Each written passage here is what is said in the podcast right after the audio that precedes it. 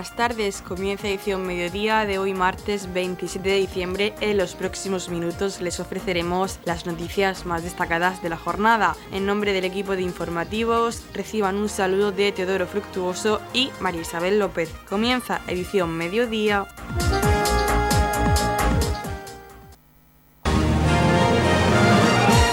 Edición mediodía. Servicios informativos.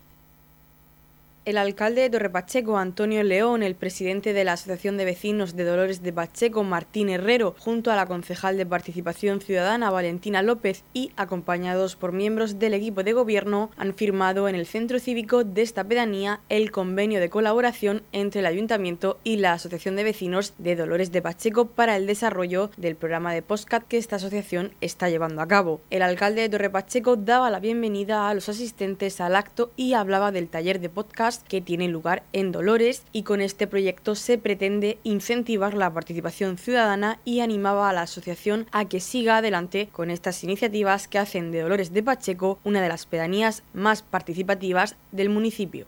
Nos encontramos en el Centro Cívico de Dolores de Pacheco para firmar este convenio de colaboración entre el Ayuntamiento y la Asociación de Vecinos de, Dolores de Pacheco. Lo primero, daros la, la bienvenida Valentina López, concejal de Participación Ciudadana, eh, Martín José Herrero, presidente de la Asociación de Vecinos, eh, Daniel y Carolina, participantes del taller de, de podcast y compañeros concejales de la corporación.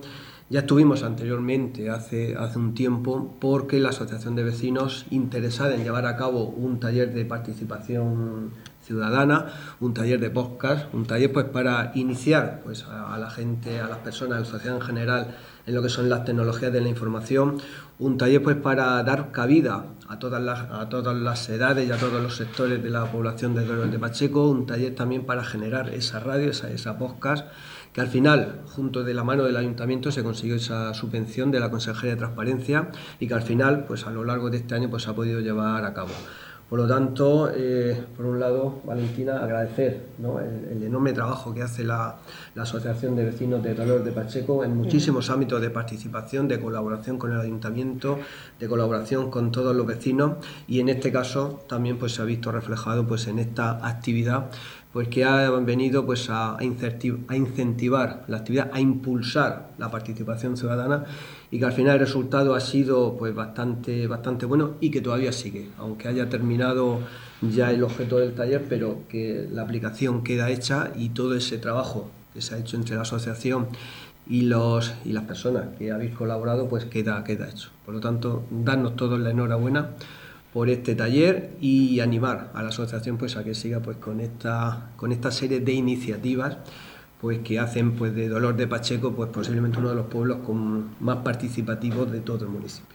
Martín Herrero, presidente de la Asociación de Vecinos de Dolores de Pacheco, ha comentado que el proyecto de radio comunitaria de la Ermita lo iniciaron en enero de 2022, con el que se pretendía fomentar la participación ciudadana a través del podcast y tras una serie de talleres formativos se han realizado dos podcasts que se pueden escuchar en el blog de la página de vecinos de la Ermita Nueva y en su página web. Este proyecto pues lo iniciábamos en enero de este año precisamente, un proyecto que pretendía eh, fomentar la participación ciudadana aquí en el pueblo a través de, de una herramienta como podría ser el podcast y se han llevado a cabo pues eh, dos podcasts concretamente después de una serie de talleres formativos y una actividad previa de, de estudio y de conocimiento de lo que era la población en sí.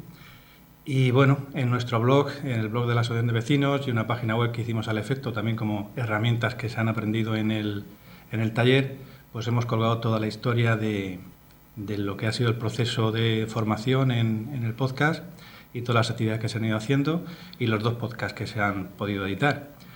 el que quiera pues puede acceder a ese, a ese sitio eh, para poder tener conocimiento de los mismos. Agradecer también especialmente a, Pedro César, el técnico de participación ciudadana, que desde el primer momento nos animó a presentarnos a la subvención y, nos ha estado apoyando en todo momento a lo largo de, todo el proceso y sabemos también el ingente trabajo que le ha supuesto también lo que es la redacción del convenio eh, para poder llegar a, este día en el que celebramos pues eso, la finalización del mismo Y como muy bien decía el alcalde, pues tenemos una herramienta ahí disponible, no solo para la asociación de vecinos, sino para cualquier otro colectivo del pueblo, incluso del municipio, que quiera consultarnos cómo, cómo hemos trabajado con él. Y tenemos tres proyectos encima de la mesa la asociación de vecinos para el año próximo, uno relacionado con la limpieza y, y la gestión de residuos, otro para los jóvenes y otro también para un proyecto museístico, por decirlo de alguna manera, eh, en el que queremos también eh, utilizar la herramienta del podcast. Si la gente que quiera participar en esos proyectos pues se anima a utilizarlo, o sea que creemos que la herramienta ha sido muy válida. Muchas gracias al Ayuntamiento y a la Consejería de Transparencia, por supuesto, y, poco más. Animar a bueno, felicitar las fiestas a todo, a todo el pueblo. Y hoy es un día muy especial también porque es el día de San Juan y es un día especial para la cofradía de San Juan. Entonces felicitarles también el día de, de su cofradía. ¿Cuánta gente ha formado parte de esta iniciativa? Pues unas 16 personas han participado de una u otra forma en el, en el proyecto. Más eh, han venido a las sesiones y han participado. Y después lo que es el grupo motor lo han compuesto cuatro personas. Explícanos, el grupo motor, eh, ¿qué actividad desarrolla? Pues la actividad del grupo motor, están ellos aquí a lo mejor mejor para explicarlo que yo. Pero el grupo motor era el que venía a las sesiones más constantemente y el que estaba pendiente después de preparar lo que eran las entrevistas, la edición de la entrevista para acabar teniendo un producto que es el podcast que después podemos escuchar, que queda mejor o peor, pero es el producto final que lleva mucho trabajo por detrás y, en eso estaba el, grupo motor. Daba igual la temática que, que se suscitara, pero eran los que procuraban, a raíz de la temática que se quería tratar, pues ya plantear las entrevistas, entrevistas en caliente, como se hicieron algunas, o entrevistas más, más preparadas, de, más en, en comité con el entrevistado, o, entrevistas en las que había dos o tres participantes que casi que tendía a tertulia. Entonces, pues eso era la, la actividad del grupo motor. Y por eso también era un grupo muy reducido, porque era un grupo que tenía que estar muy dispuesto a cualquier cosa que, que se suscitase. La aceptación por parte de, los vecinos de Dolores de Pacheco de, esta actividad novedosa eh, para la gente mayor, no tanto para la gente joven? ¿Cuál ha sido? Pues yo diría que ha despertado muchas simpatías, muchas simpatías, pero claro, después lo que es el implicarte hasta el punto de, editar un, un, podcast y, participar de todo el proceso de edición ha sido, pues eso, reducido a un grupo que, que era el que realmente trabajaba en ese, pero después pues ha despertado muchas simpatías, incluso pues los entrevistados cambian la actitud de las personas cuando te encuentras con ellos por la calle después de haber hecho un podcast con ellos, pues te das a conocer, ellos se dan a conocer también, nos, conocemos todos un poco mejor y cuando te cruzas por la calle, pues esa sonrisa cómplice ¿no? de haber hecho algo juntos, pues eso también queda ahí en el, en el pozo de lo que es la actividad. ¿no?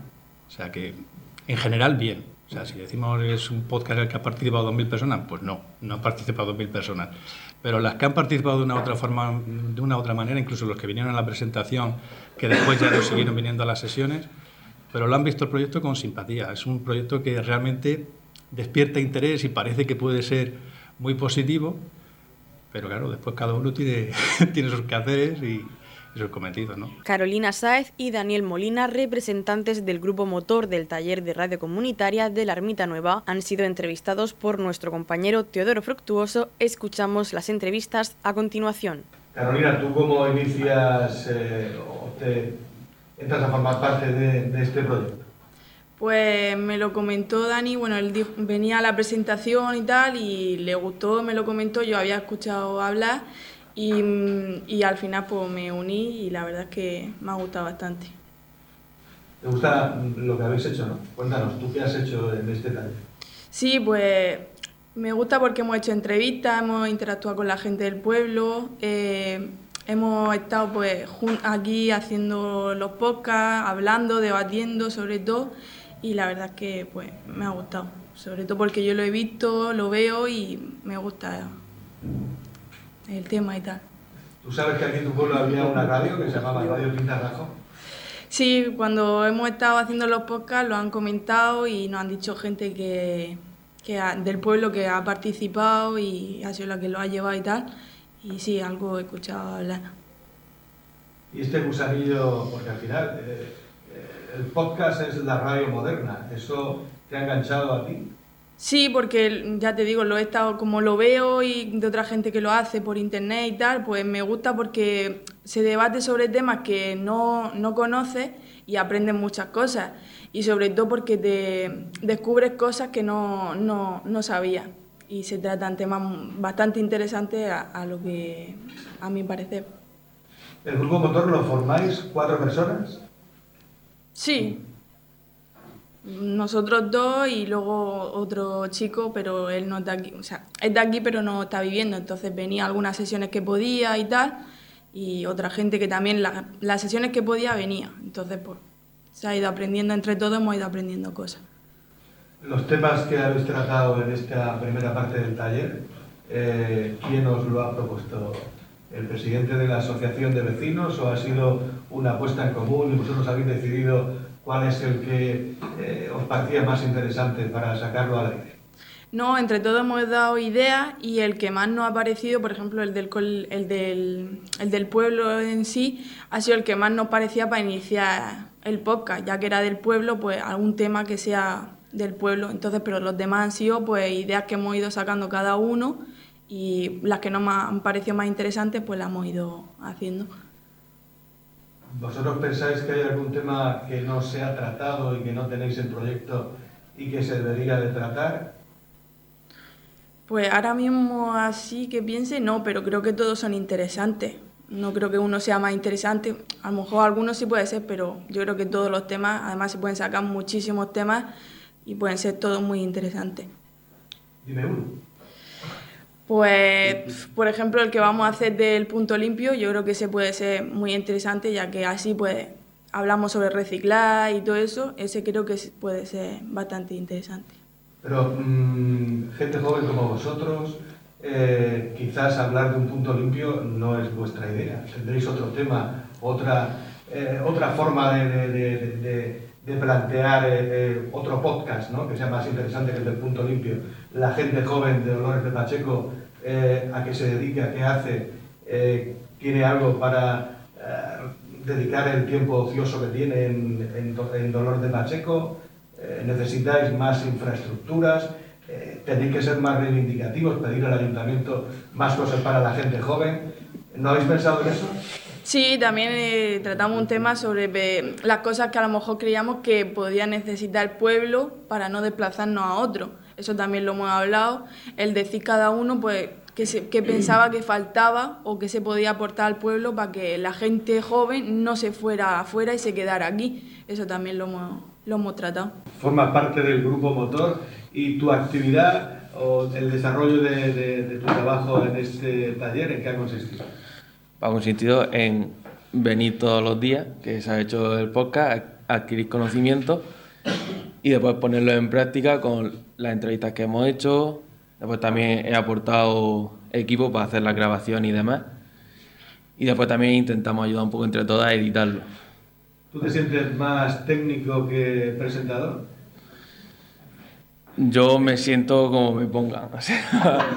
no sé, yo, a mí me, gusta participar, todas estas iniciativas me gustan mucho y, y, me interesa adquirir información de todo y formarme en todo lo que pueda. ¿Qué popularidad o qué éxito han tenido los podcasts que habéis creado? Porque al final el éxito de vuestro trabajo se mide por el número de personas que ven esos podcasts. Bueno, no lo definiría así el, el éxito por número, sino por satisfacción de a las personas a las que se lo han hecho, las personas que han participado. No creo que todo sea el número, pero también te digo que eh, no hemos hecho muchos podcasts, no hemos hecho muchísimas entrevistas, entonces tampoco hemos sido muy conocidos porque no hemos hecho un trabajo muy grande. A puertas cerradas sí, hemos adquirido conocimiento y demás, pero esto es algo que va poco a poco. O sea, no te haces famoso de la noche a la mañana. ¿Cuánta, cuánta gente eh, habéis entrevistado en, estos dos podcasts que habéis hecho? Hablamos con una, entrevistamos a una profesora de aquí del colegio y después salimos a la calle y entrevistamos, no sé si fueron para hacer preguntas y tal. ¿A ¿Cuántas personas fueron? Fueron, sí, siete, ocho. Y después de hacer ese trabajo, como decía Martín, hay complicidad entre vosotros y la gente del pueblo os ven como los chicos del podcast, los chicos de la radio. Sí, yo creo que un poco sí. Eso, como dice Martín, esa sonrisa de complicidad, de, de haber hecho algo juntos, yo sí que lo noto también. De, y sobre todo a la persona que, en plan, porque nos dividimos a la hora de entrevistar. Yo entrevisté a unas personas, Carolina a otras, los que vinieron ese día también entrevistaron a otras personas. Y yo creo que con las personas que yo entrevisté después, como que hay más, no sé, eh, son con personas que no he tratado en mi vida, excepto para hacer el podcast. Y yo qué sé, ya ves a esa persona y dices, mira, hemos estado hablando, tal. No sé, a mí me, me sienta bien, o sea, me gusta. Pues eso quiere decir que vas a seguir trabajando eh, en este proyecto, ¿no? No, yo sí, por supuesto. ¿Y qué proyectos tenéis? Porque hay proyectos nuevos, ¿no? Para la nueva temporada. Sé que se habló antes de dejarlo medio terminado el podcast, lo del punto limpio o algo de eso, algo con reciclar y todo eso. Y no me acuerdo de mucho más. Bueno, pero sea, sea cual sea la temática, el tema a tratar, eh, contigo puedes contar. No, por supuesto, por supuesto. No sé que soy ignorante en, muchas, en muchos temas de, y aspectos de la vida y me gustaría ser lo menos ignorante posible. Entonces, cada vez que tengo que hacer algo que no he escuchado hablar de eso no, no me ha interesado tratar ese tema o lo que sea, me pongo, investigo y pues salen cosas y, y pues cada día pues se trata de ser menos ignorante. Noticias, edición mediodía. Desde el Servicio de Recogida de Residuos Sólidos Urbanos y Limpieza Viaria de Torre Pacheco piden la colaboración ciudadana para que no se deposite en la noche del sábado 31 de diciembre, Nochevieja y jueves 5 de enero, víspera de Reyes, basura en los contenedores. El motivo es la celebración de las fiestas navideñas y Reyes, por lo que no habrá servicio de recogida de basura en la madrugada del 1 y el 6 de enero. Agradecemos de antemano la colaboración. Este es su mensaje de STV Gestión.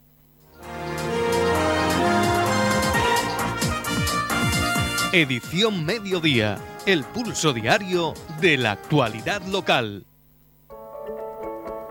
En la comunidad de regantes del campo de Cartagena aplicamos las últimas tecnologías en sistemas de control y distribución, lo que nos ha convertido en un modelo de gestión eficiente del agua gracias al alto nivel de concienciación de nuestros agricultores que trabajan a diario por la sostenibilidad y el respeto al medio ambiente.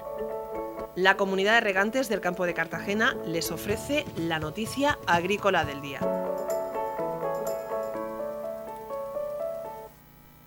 El IMIDA avanza en el desarrollo de programas de control biológico de plagas para reducir el uso de pesticidas y fomentar la sostenibilidad. Sustituye los productos fitosanitarios por enemigos naturales aprovechando la amplia biodiversidad existente en la zona mediterránea. Es pionero en la investigación y aplicación del control biológico en la agricultura, pues centró las bases de esta técnica aplicada al pimiento en los años 90 y posteriormente en otros cultivos. El Instituto Murciano de Investigación y Desarrollo Agrario y Medioambiental y MIDA avanza en el desarrollo y aplicación de los tratamientos biológicos contra las plagas en los cultivos para reducir el uso de los productos químicos y fomentar la sostenibilidad en la agricultura. El director de IMIDA, Víctor Serrano, destacó que la utilización de los depredadores naturales ha permitido disminuir hasta en un 80 o un 90% los tratamientos químicos que se aplican en muchos cultivos, lo que supone reducir el impacto medioambiental, mejorar la calidad de vida del agricultor y reducir los tóxicos en los alimentos, además de contribuir a hacer viables económicamente las producciones agrícolas. Serrano explicó que la región de Murcia lidera desde los años 90 las investigaciones en control biológico de plagas que inició en el cultivo del pimiento y aseguró que estas supusieron un acontecimiento en la agricultura internacional, ya que hicieron ver que la lucha biológica es posible en esta zona del Mediterráneo. Según explicó Juan Antonio Sánchez, investigador coordinador del equipo de control biológico de plagas del IMIDA, en tan solo cinco años se ha logrado que el 80% de la superficie del campo de Cartagena destinada a la producción de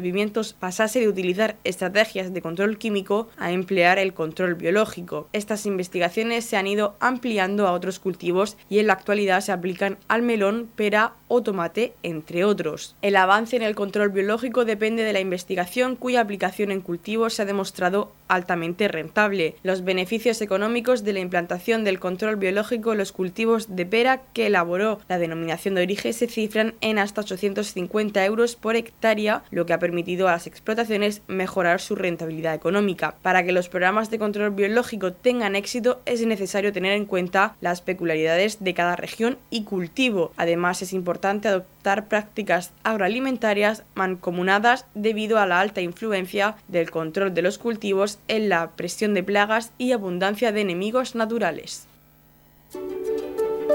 También en Navidad y durante todo el año, en la comunidad de regantes del campo de Cartagena trabajamos para mejorar nuestros sistemas de regadío. Para ello utilizamos la última tecnología con el fin de conseguir el máximo aprovechamiento del agua y un uso racional de la misma. Desde la comunidad de regantes del campo de Cartagena apostamos por una agricultura sostenible y respetuosa con el medio ambiente. En estas entrañables fechas, la comunidad de regantes del campo de Cartagena quiere desearles unas felices fiestas y prosperidad para el nuevo año.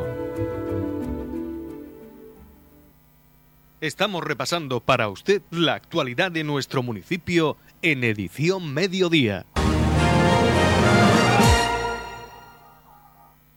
El pasado miércoles 21 de diciembre tuvo lugar una reunión entre los representantes de las asociaciones vecinales del municipio de Torre Pacheco y el alcalde y concejales para tratar la seguridad del municipio. Escuchamos al presidente de la Asociación de Vecinos de Roldán, Antonio Martínez. Una reunión añorada porque llevamos ya meses esperando a que tuviera agenda para poder recibirnos y en ella pues estuvimos tratando varios temas en el cual uno de ellos era el estado actual de la contratación de, la, de las cámaras que llevamos tiempo ya reclamando para el tema de la vigilancia, del mobiliario urbano, control de tráfico y, bueno, en determinados casos pues sirve para, el tema de, la seguridad ciudadana también.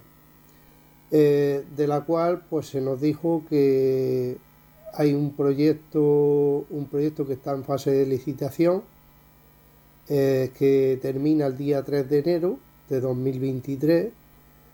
También eh, se les comenta también al alcalde que esta redactora del proyecto, que pueda ser, la que pueda ser, que, que contacte, me supongo que esas serán las medidas que tomen. Pero bueno, nosotros les decimos que, que contraste, o sea, que, contrasten con las fuerzas y cuerpos de seguridad del Estado a la hora de poder eh, instalar estas cámaras en los puntos más conflictivos que ellos ya saben dónde, dónde puedan estar. También se habló del tema de otras inversiones eh, en seguridad ciudadana, como había sido la ampliación de vehículos que no estaban dotados, actualizados hasta hasta ahora, eh, chaleco, armamento de un dron y también los nuevos efectivos que se han incorporado, que bueno, yo sigo pensando que eso es para cubrir plazas, que pueden costar más dinero que lo que había, yo no lo dudo. Que antes había más medios o había menos medios, no lo dudo. Que hoy puedan tener mejores medios, mejor para todos, mejor para la policía y mejor para los ciudadanos. Este equipo que se incorpora, pues tendrá, tendrá una fecha, una fecha límite que es en febrero. Ahora mismo está en periodo de práctica, entonces no pueden utilizar armamento. Pueden actuar, puede, o sea, están trabajando, pero no pueden utilizar armamento hasta que no hasta que no llegue esa fecha de febrero del 2023. O sea, cuenta como, como plaza entre comillas, pero, pero bueno. La, también lo que se le pidió es más presencia policial. Lo que se nos dice es que se está haciendo una reordenación y asignación de los efectivos de la policía, de modo que su presencia y la proximidad será más patente la necesidad de una mayor dotación de los efectivos de la policía pues permitirá una mayor presencia en las pedanías. Eso es lo que nosotros reclamamos y así se nos dice. Luego eh, hay otra cosa, yo siempre mm, lo hemos dicho y ellos dicen también, la colaboración ciudadana es importantísima. Eso es importantísimo. Y otra cosa también, lo de poner denuncia. Yo, eh, aunque la gente no se lo crea, los representantes de las asociaciones de vecinos vemos pues a menudo las estadísticas que saca el Ministerio del Interior diciendo que, las estadísticas bajan, que los delitos bajan, que el municipio de Torre Pacheco que baja, que baja. Yo digo que las estadísticas se manipulan y ya lo hice bueno una vez, ya lo hice bueno una vez en un programa de televisión, ¿entiendes? Donde había, donde había abogados y había cosas y, y dieron la certeza de que eso era así. Aparte de eso, aparte de eso, el único arma, el único arma que hay son las denuncias. En una visita a la delegación de gobierno a Murcia, eh, después de haber sido una anterior un fracaso, la siguiente pudimos recoger denuncias y al sacar las estadísticas en la mesa, después le tiremos las denuncias encima de la mesa. Por supuesto no coincidía. ¿Por qué? Porque estaba falsificado lo que era el, documento que hacen de estadísticas del Ministerio del Interior. Entonces, por eso digo que el tema de las denuncias, aunque nos cueste trabajo, eh, a través de Internet se pueden hacer, no hace falta ir al cuartel, todo el mundo no sabe hacerlas, por supuesto, pero sí que poniendo un poquito cada uno de nuestro lado, pues podríamos, podríamos tener ese arma, ese arma que nos ayudaría bastante. Radio Torre Pacheco, servicios informativos. En la comunidad de regantes del campo de Cartagena aplicamos los últimos avances en innovación y desarrollo al servicio de una agricultura de regadío eficiente y respetuosa con nuestro entorno. Por la sostenibilidad y el respeto al medio ambiente, Comunidad de Regantes del Campo de Cartagena. La comunidad de regantes del campo de Cartagena les ofrece la información del tiempo.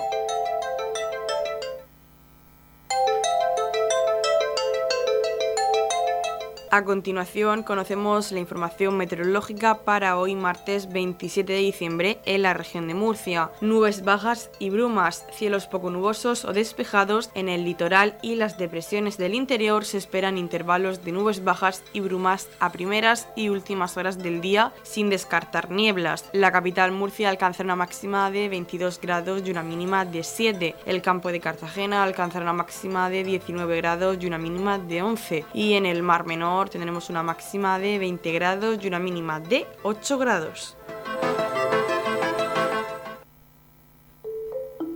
En la comunidad de regantes del campo de Cartagena trabajamos diariamente en la aplicación de las últimas tecnologías en nuestros sistemas de control y distribución. Por la sostenibilidad y el respeto al medio ambiente, Comunidad de Regantes del Campo de Cartagena.